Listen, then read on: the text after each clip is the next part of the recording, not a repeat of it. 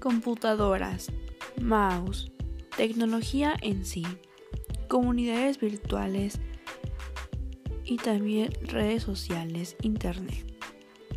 Las comunidades virtuales se denominan como comunidad virtual o comunidad digital a aquella sección de datos procesados entre sí, cuyos vínculos, interacciones, relaciones, comunicaciones y técnicas tienen lugar.